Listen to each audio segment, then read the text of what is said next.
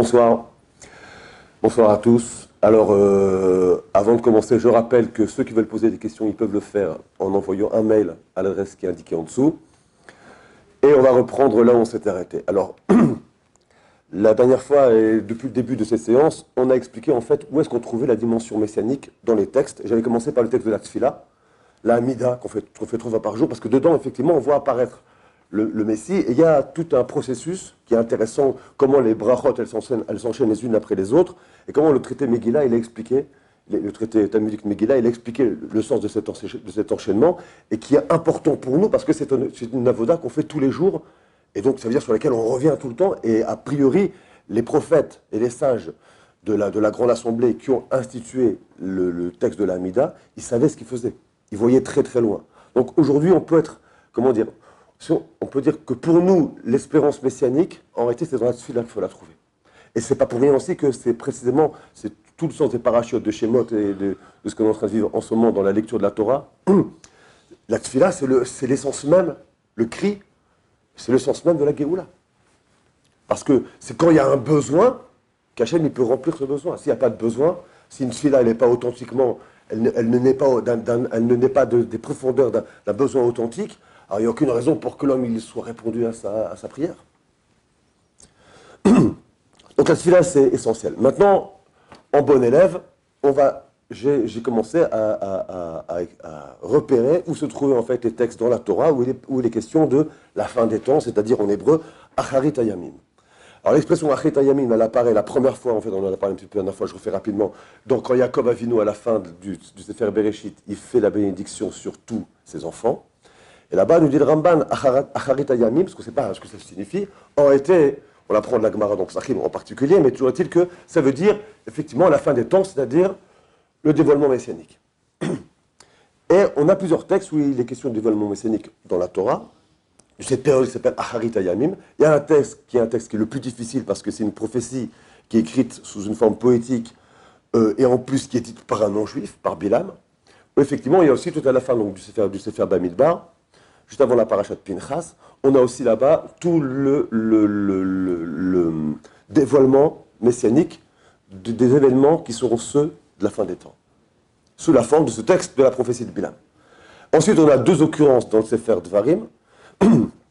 Ces deux occurrences, la première sur laquelle je suis revenu la dernière fois, c'est celle que cite le Rambam, parce qu'en fait là-bas, il est question du kibbutz galouyot et du, du, rassemblement des exilés qui reviennent sur leur terre. Et dit le Rambam, on va le revoir aujourd'hui dans Melachim, dans les lois sur les rois, dit le Rambam que ce texte-là, c'est le texte sur lequel aurait été tout ce qui, tout ce qui correspond à Yemot HaMashiach, donc à, l'époque messianique, est dit, là-bas. Donc c'est le texte de Dvarim que j'avais cité la dernière fois.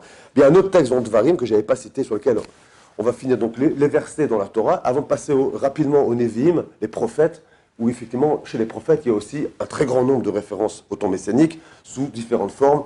De temps en temps, c'est l'idée du roi, du roi Messie qui est mis en avant. De temps en temps, c'est l'idée du Beth du temple, de Jérusalem, de la Torah qui sort de Jérusalem, du rassemblement des exilés, de la bracha, de la paix. Beaucoup de, beaucoup de dimensions qui sont en fait celles de l'espérance messianique et qu'on retrouve dans les, dans, les, textes des prophètes. Alors, on, en reparlera tout à l'heure. Maintenant, juste donc pour ce dernier verset de la Torah, qui est encore un verset dans Dvarim, donc dans le Deutéronome, au chapitre 4, verset 30, 40, en fait, il y a un long texte qu'il faut lire, qu'il faudrait lire en entier, mais on on va pas tout reprendre.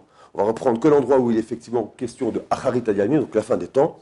Là-bas, c'est écrit hum, Batsar Lecha, donc c'est pas euh, 30, Lamed, verset 30, Batsar lecha ou metzaucha kol advarim ahele be'acharit ayamim veshafta ad Hashem elokecha veshamata bekolo.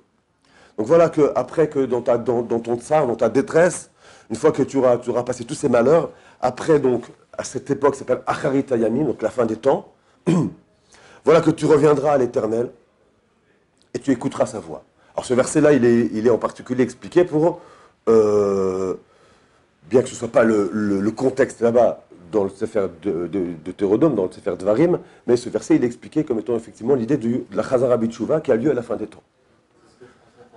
Exactement, parce que comme je vous l'ai dit, on a, une, règle aussi qui est très importante pour nous, c'est que de la même manière que le Sefer Bereshit, il finit un premier cycle qui est le cycle des Avot, et que pour des ancêtres, des patriarches, et qu'en fait c'est tout le cycle, tout,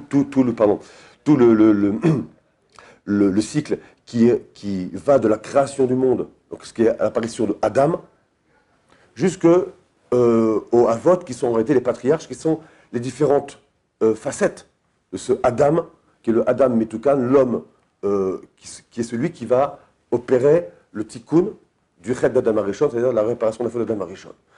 Et ça, c'est le Sefer Bereshit, c'est quand on arrive au bout, il y a, la fin d'un cycle. C'est pourquoi, là-bas, il est question déjà de la première fois de Acharit Ayalmi, la fin des temps. À la fin du Sefer, du Sefer Dvarim, qui est à la fin du Sefer Torah, on retombe sur la même idée. Ça, c'est les Rishonim qui le disent, hein, c'est pas moi. C'est effectivement tout le Sefer Bereshit et tout le Sefer Torah, il dit l'histoire, toute l'histoire.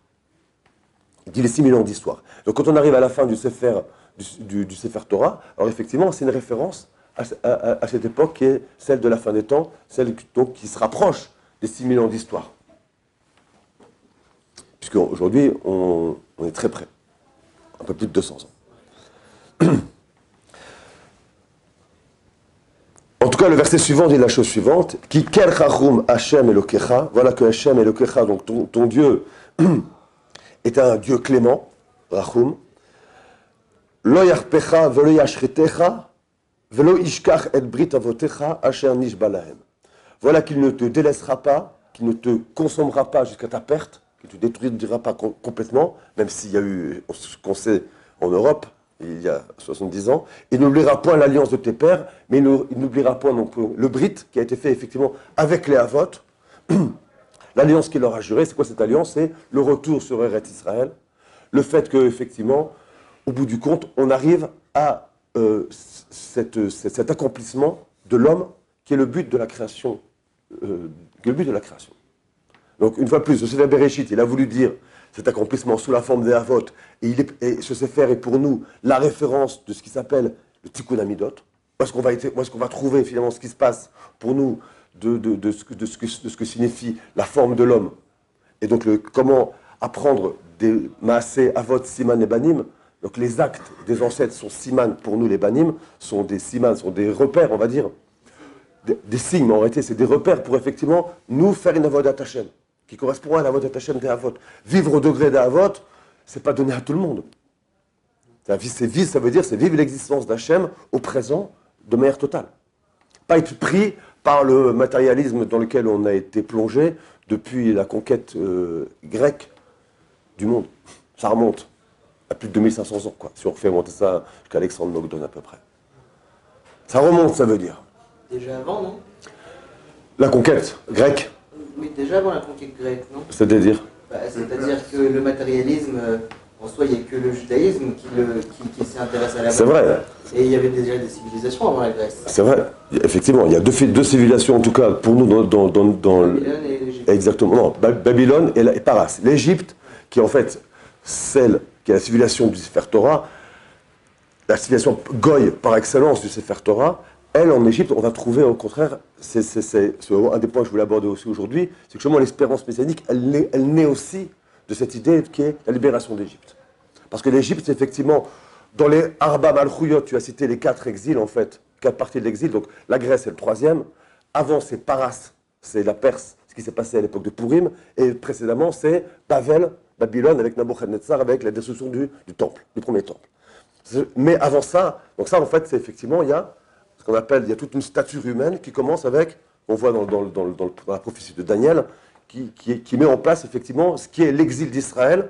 Et donc au bout du compte, ce qui, ce qui aussi, qui parle d'exil, dit aussi, parle forcément de, dévoilement messianique. Parce que ça, c'est une idée aussi qui est fondamentale. Celui qui ne vit pas sa vie, son existence juive sous la forme d'un exil, alors il n'y a aucune raison qu'il espère le, Messie. Donc lui, il, est comme moi, il est comme à côté. Mais, pour chacun de nous, c'est vrai ça. Parce qu'on peut s'habituer justement à des réflexes qui font qu'on fait de la Torah finalement quelque chose auquel on peut s'accoutumer, si on peut dire, alors qu'elle est d'origine divine et que notre existence, on devrait la vivre.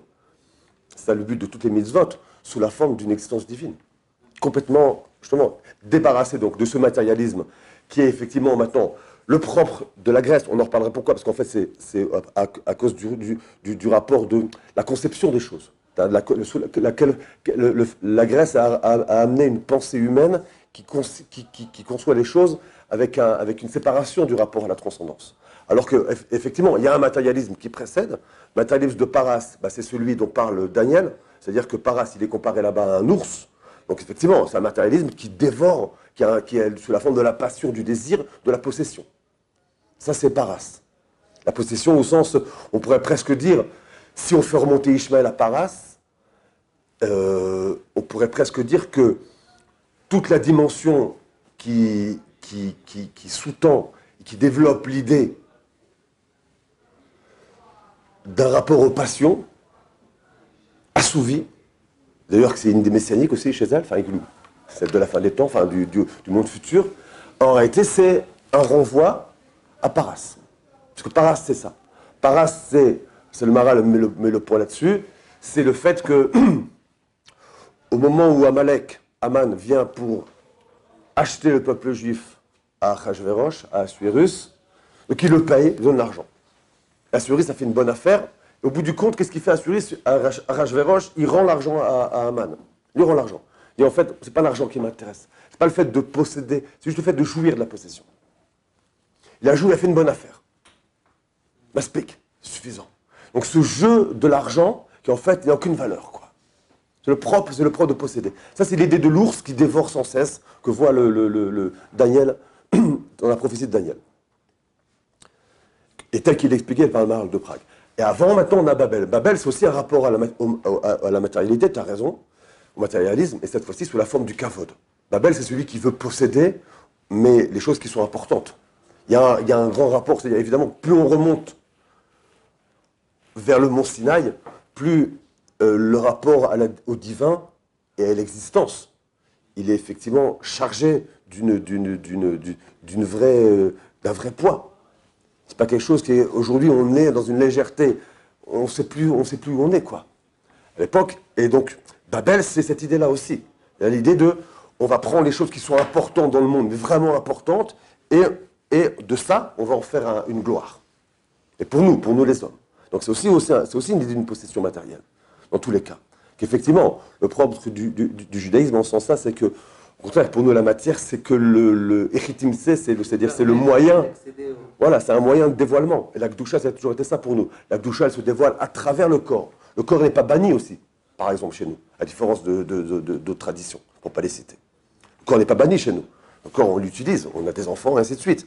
Il y a l'idée d'un rapport à la matière, mais sous la forme de la sanctification. Parce qu'effectivement, la matière, en réalité, est toute l'existence n'est là que pour ça, à savoir dire un dire Hachem, dire, le dire divin, le, vivre au jour le jour, et surtout, et c'est ça qui est, je dis, c'est ça le, grand défi de chaque, de chaque juif dans le monde, c'est de vivre une existence à la hauteur de la Torah. Parce que la Torah, une fois de plus, elle n'est pas de ce monde-ci. Donc quelque part, on est forcément dans une contradiction. Pas pour rien que le fils, le fils d'Abraham, nous s'appelle Yitzhak. Comme, l'explique là-bas sur place le Rav Hirsch, Yitzhak, c'est l'idée du tzrok. Il y, a, une contradiction existentielle, si on peut dire, une contradiction euh, entre le juif et le monde. Ça, et donc il fait rire, on, se, moque de lui. Et ça signifie aussi que quand le goy ne peut pas toucher cette dimension transcendante, pourtant qu'il sent, alors qu'est-ce qu'il fait? Bah, C'est les photos célèbres du soldat allemand qui coupe les peyotes du juif. Parce que qu'est-ce qui peut attraper finalement? Rien. Mais maintenant, Misraïm, c'est le keter de toutes, de ces C'est-à-dire qu'effectivement, là-bas, il y a en Mitzrayim, et ça l'idée du, du, du, du, Mitzrayim, la Shon Metzar, c'est-à-dire c'est une prison, c'est un emprisonnement, l'Égypte. On ne sort pas. Comme, comme, comme de la même manière que la pyramide, ce sont des cubes, en fait, passés au-dessus les uns au-dessus des autres, en réalité. C'est-à-dire c'est un enfermement, quoi. c'est un enfermement. Un enfermement, pourquoi? Pour l'ego. L'ego de Paro. Et ça, ça veut dire qu'en réalité, en Mitzrayim, on voit, la Torah nous dévoile, le chorège de toutes les midot L'origine de toutes les mauvaises, de toutes les mauvais traits de, traits de caractère. Parce qu'une fois plus, la Géoula, messianique, elle ne peut se faire que pour autant qu'il y a une, qu'il a, a, pratique, sinon ça n'a pas de sens. Donc toujours, on va revoir tout à l'heure, au deuxième jour, toujours le rapport a été à, à- au dévoilement messianique, à la Géoula, il faut faire appel à Mitzrayim. C'est comme ça que le Maharal dé- dé- définit le Netzach Israël. Netzach Israël, le triomphe d'Israël, si on peut dire, il y a un livre qui porte ce nom, là-bas dans la préface, il explique ça. Pourquoi il a donné ce nom-là? Netzach, c'est ça. Netzach, c'est l'idée d'un Nitzachon qui aura lieu. Pourquoi? Parce qu'il a déjà eu lieu. Parce que le juif, il a en lui la Yetziat Mitzrayim, qui est le fait de s'être libéré des mauvaises midotes. Il s'est libéré une fois pour toutes des mauvais traits de caractère. Donc il peut comprendre, il peut avoir accès effectivement à un dévoilement messianique qui dit l'homme dans le dévoilement du Tselem Elohim. C'est le seul. Maintenant, ça ne veut pas dire que cette Prinat Israël qui s'appelle Yetziat Mitzrayim, elle n'existe pas chez le, Goy, chez le Goy, elle existe aussi chez le Goy. Le Goy, il a aussi une Yetziat Mitzrayim. Il a aussi cette possibilité de faire un tikkun amidot, d'arranger ses traits de, euh, caractère et de comportement, ses idéaux, ses valeurs, de voir loin, de construire des familles. Et, c'est ça mais le, le. Donc il y a une Nekudat Israël aussi qui est chez le Goy. Et le, le texte avec lequel j'avais fini la semaine dernière, qui, est le, commentaire que donne Laurent Chaim sur le passage là-bas de, de, Bamidbar dans la prophétie du Pilam, il explique clairement, c'est une de ses dernières phrases en plus, euh, il dit Lo lavo. Les- Toutes les homotes, toutes les nations ne seront pas détruites. Au contraire. Parce qu'elles auront dévoilé en elles le point Israël. La manière que l'Israël, il aura fait disparaître en lui le point, toutes les, toutes, toutes les dimensions goy qui sont en lui. Parce que ça, goy, c'est quoi finalement goy? Goy, c'est mauvaise midote. C'est comme ça qu'on peut lire aussi justement des, les- des textes qui nous paraissent des fois, on ne comprend pas. Des fois, il y a des, des, fois, il y a des, il y a des, il y a des assassinats, euh, de, de- des milliers de personnes qui disparaissent d'un coup. On comprend comment c'est possible, comment, comment on peut y avoir autant de, autant, de, autant, de, autant de mal. Quoi. Il faut comprendre ça. Il faut, essayer de rentrer au- au- dans, dans le... Bon, on ne peut pas tout faire. Voilà pour aujourd'hui.